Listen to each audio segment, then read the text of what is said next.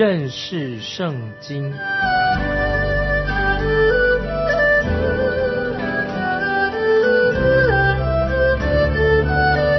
认识上帝的话，把上帝的话带到全世界。本节目是由认识圣经机构和环球广播电台联合制作，欢迎收听。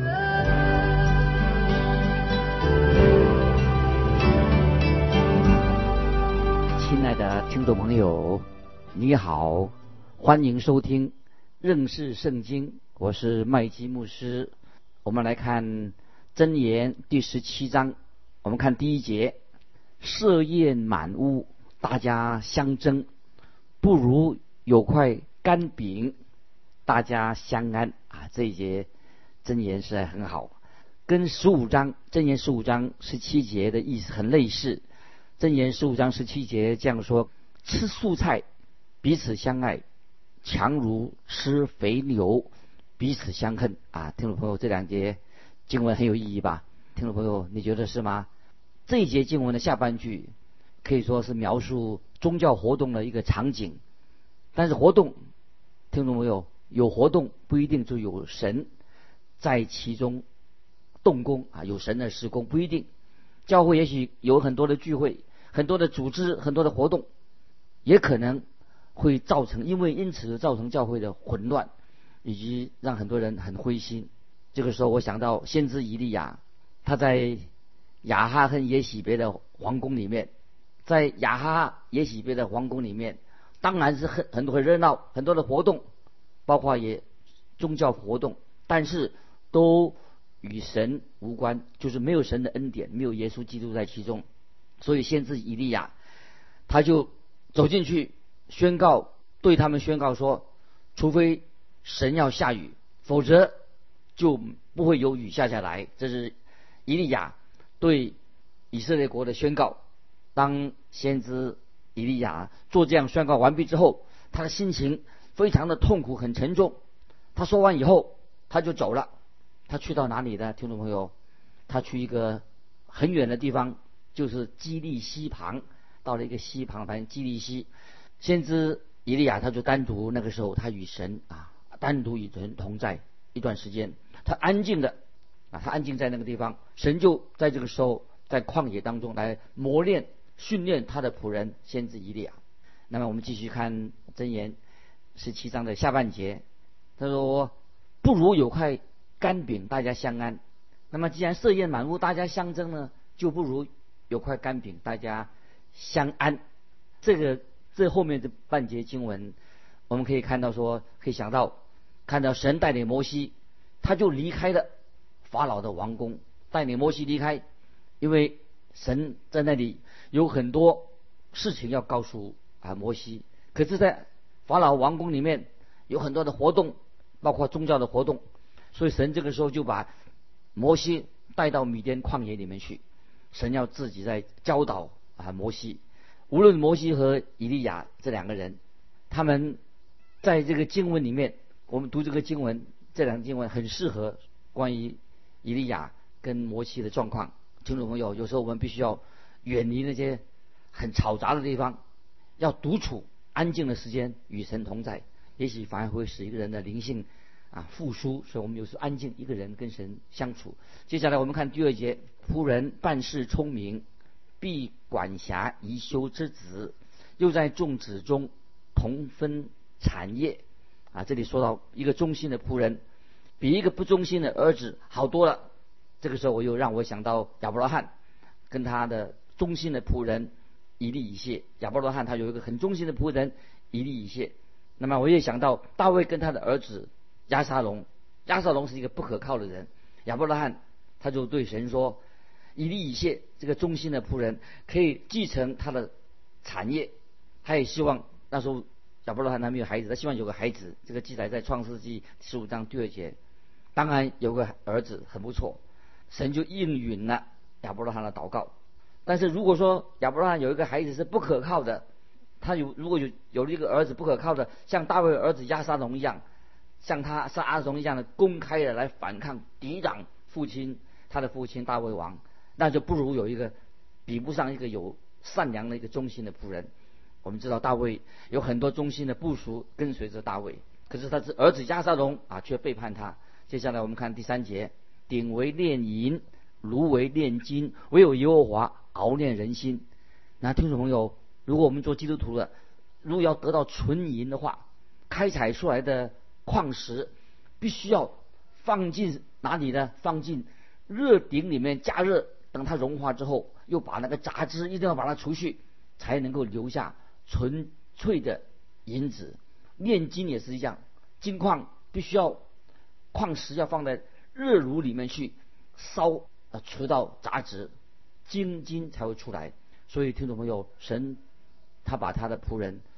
他的儿女有时放在火里面做熬炼，听众朋友，神也在我们基督徒身上做熬炼，这样可以培养出好的品格来。所以神要熬炼我们的心，使我们更刚强。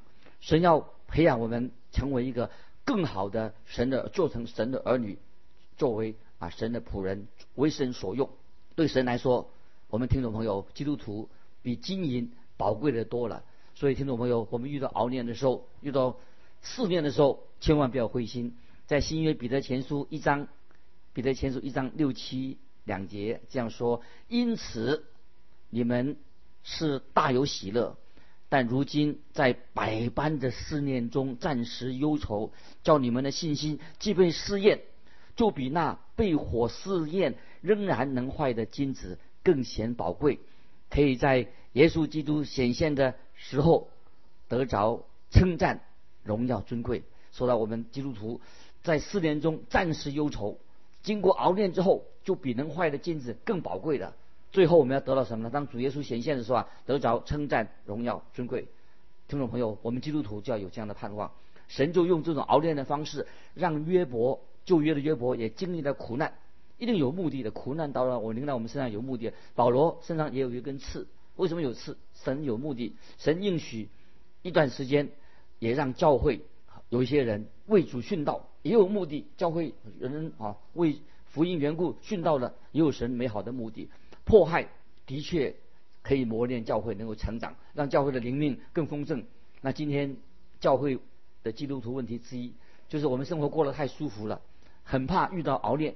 这也是以色列问题之一啊，他们有时生活过得太好了。摩西在生命记三十二章十五节这样说。但耶稣伦渐渐肥胖、粗壮、光润、踢跳、奔跑，便离弃造他的神，轻看救他的磐石。听众朋友，我很担心啊！今天有些肥胖的基督徒、懒惰的基督徒，他们样样都有了，开始就开始抱怨了，开始挑剔，开始批评别人。他们对基督福音的使命没有毫无帮助，对传福音他们没兴趣。所以神要有时要把。他的儿女放在火炉里面来熬炼，好培养出能够被神使用的器皿。听众朋友，你是否你是一个被神所使用的器皿？曾经有一位姐妹，她自己就向神祷告说，她求神让她可以更加的认识耶稣基督，让她更加的在恩典上、知识上成长。听众朋友，后来神怎么做呢？神就让她得到了癌症。有人会说不可能，那神。怎么会这样让他得到癌症呢？听众朋友，我可以说，有时神是这样做来熬炼人，好让我们的生命能够知道耶稣基督在我们的生命上是至宝，主居首位啊！我们学习，虽然我们遇到困难，甚至遇到癌症，也许离开这个世界，但是我们知道耶稣基督在我们的人生里面，他是至宝、最宝贵的，居首位。接下来我们看第六节，子孙为老年人的冠冕。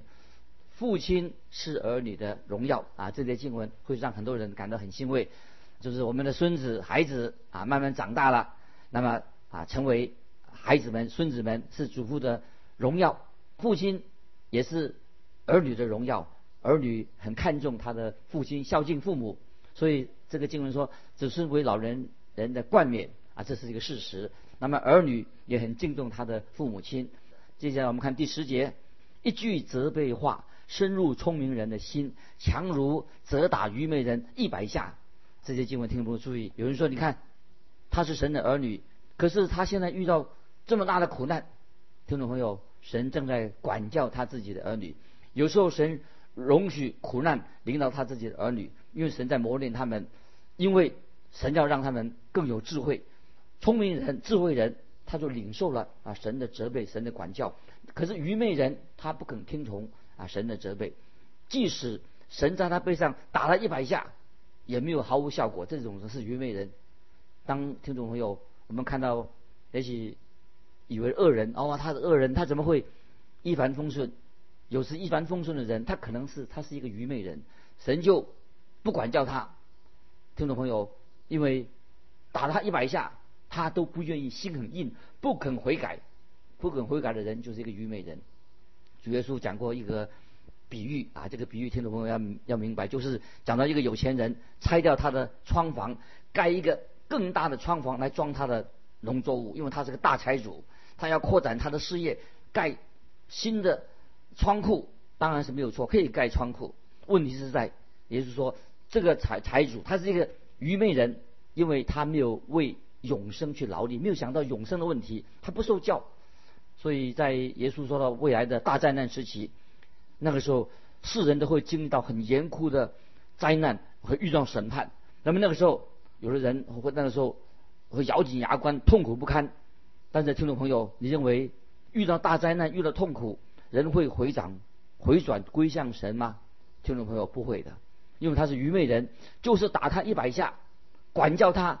结果没什么用处，因为他们是愚昧人。听众朋友，我要这里特别强调，我们基督徒啊，不能够做一个愚昧人。那今天以前我提过关于监狱啊，今天的监狱制度，我认为今天的监狱制度是不好的监狱制度。监狱的目的不是要教育人、培养一个罪犯的品格，再把他送回社会去。监狱是一个什么地方呢？就是惩罚恶人、惩罚罪犯的地方。它不是一个教育机构。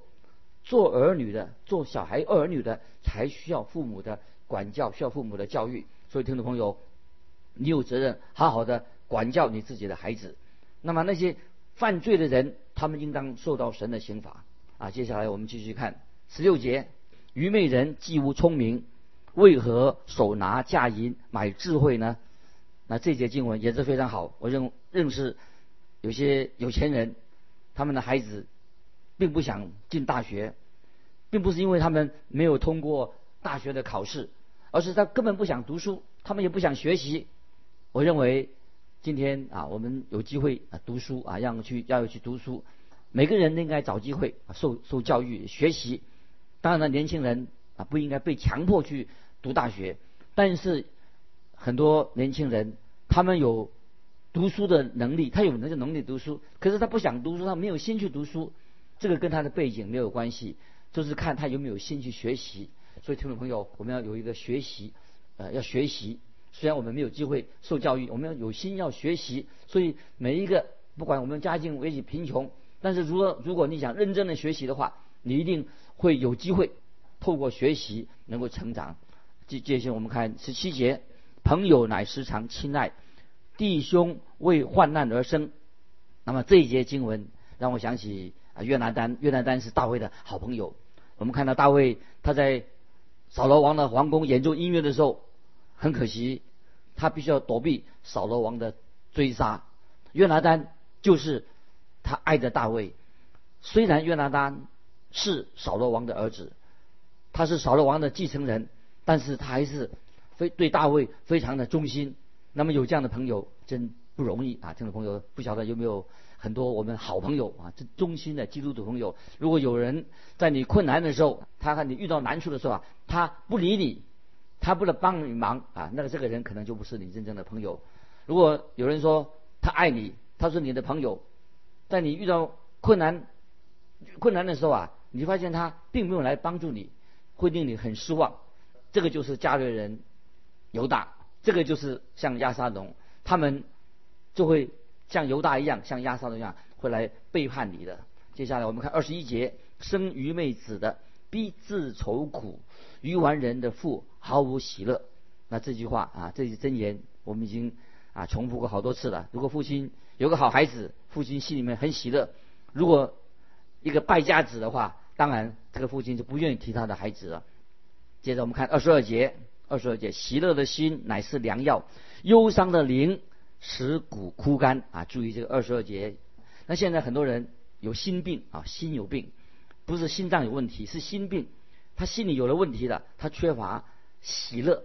那神要我们有一个喜乐的心，我们基督徒应该有个喜乐的心。神希望我们常常喜乐，所以在教会团契里面，在教会里面，应该基督徒应该是一个很欢笑的地方，喜乐的地方，赞美神的地方。那么有时啊，教会并不需要太过拘谨的、太严肃了，因为教会也是一个快乐的地方，弟兄姊妹一起聚集。接下来我们看二十三节，恶人暗中受贿赂，为要颠倒判断啊，注意贿赂啊，喜欢贿赂。人的方式很多啊，到处都有贿赂的事情啊。今天我们看到一些败坏的政府里面啊，有着贿赂的事情。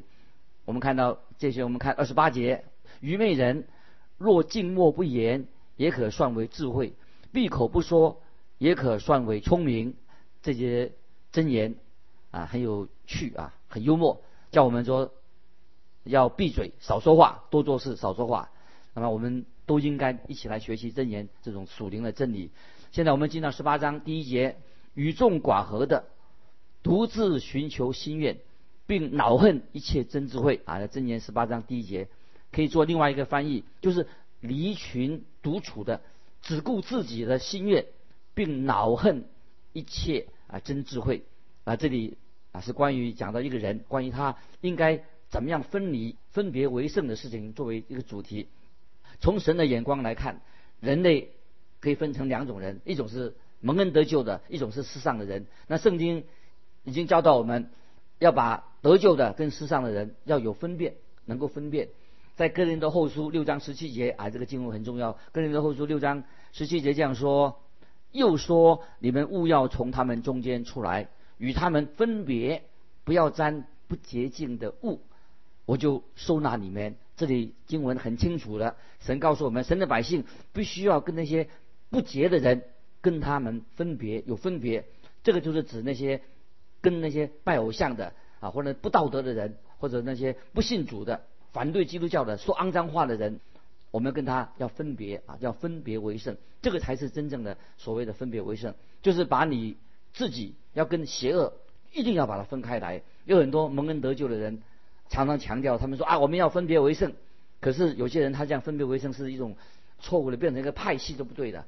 分别为圣不要接一个小团体，啊，变成一个派系。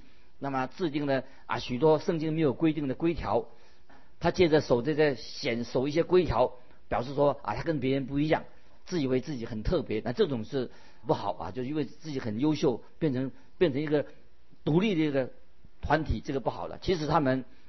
这样的独立出来，不见得比别人优秀，反而显示他们所的作为是显示他们是靠肉体的哦，所以这只是一种错误的分别为胜啊。我们不是要觉得自己很了不起，但是我们也看到啊，另外有一些不信主人，他们也有组织一种很极端的、强烈的啊分离隔离主义。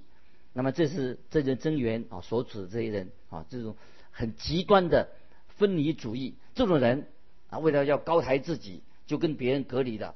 拒绝听智慧的话语，那么这是啊，我们啊，他要啊特别谨慎的。这个是在啊犹大书第九节所说的啊，可以翻到犹大书第九节，或者把它记起来。犹大书九节说什么呢？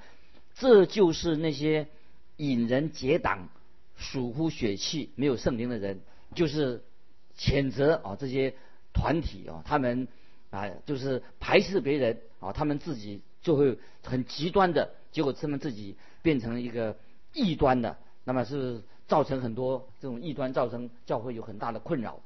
那接下来我们看箴言十八章第二节：愚昧人不喜爱明哲，只喜爱显露心意。那这些经文什么意思呢？啊，曾经有一位老师啊送给我一个现代的格言啊，现代格言的书。这格言的书啊，跟圣经箴言里面呢，其中啊有一些很相似的地方。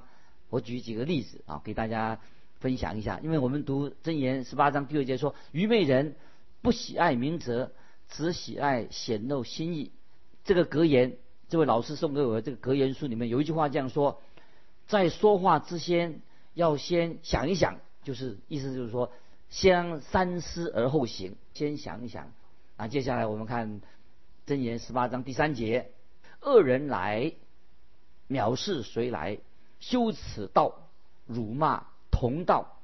那么也有一句啊，现在的格言啊，现在这个在这个格言这书里面有一句话这样说：有些人是开心果，给人带来了喜乐；那有些人啊是成事不足，败事有余啊。听到没有？你有没有听过啊这种格言啊？这是恶人来，藐视也来，羞耻到，辱骂也到。那么现在格言怎么说呢？实在说说有些人是。开心果，他去到哪里都给人带来了欢笑快乐。有些人总是成事不足，败事有余啊！听众朋友，你要选择做哪一些人呢？所以当然是我们要啊，要不要做一个成事不足、败事有余的人啊？经文告诉我们说，箴言三节说：恶人来，藐视谁来？羞耻到，辱骂也到。所以我们基督徒要有一个好的见证，因为常常。啊，这些成事不足、败事的有余，造成了许多的悲剧啊！这是基督徒我们要避免的。求神给我们智慧，给我们能力，给我们爱心啊，要给我们喜乐。接下来我们看箴言十八章第四节：人口中的言语如同深水，智慧的泉源好像永流的河水。这些经文也是太好了啊！箴言说到我们基督徒啊，都有神的圣灵住在我们的心里面，所以在以色列人他们祝棚节的时候。那么有一次，主耶稣就在祝棚节，主耶稣就在圣殿里面。主耶稣说什么话？说了一个重要的话。主耶稣怎么说？人若渴了，可以到我这里来喝。信我的人，就如经上所说，从他腹中要流出活水的江河来。然后继续再解释说，约翰作为解释，耶稣这话是指着信他之人。要受圣灵说的，那时还没有赐下圣灵来，因为耶稣尚未得着荣耀啊！这是在约翰福音七章三十七到三十九节啊，这个是刚好是对上这个箴言十八章第四节。箴言十八章四节说：人口中的言语如同深水，智慧的泉源好像永流的河水。所以主耶稣他在圣殿里面，主耶稣就这样说：人若渴了。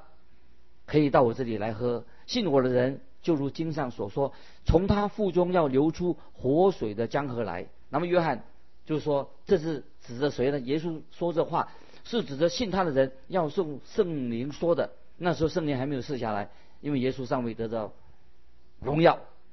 那么听众朋友，我们今天是神的儿女，我们要靠着圣灵来说话，不要乱讲话。